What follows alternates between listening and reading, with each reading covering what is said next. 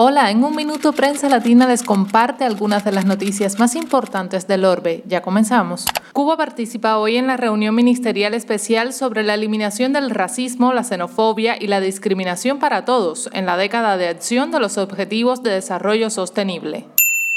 A pesar de que el Senado estadounidense absolvió al expresidente Donald Trump, este enfrenta múltiples demandas legales por cosas atroces que hizo en los últimos años, destaca un experto citado hoy por el diario The Hill.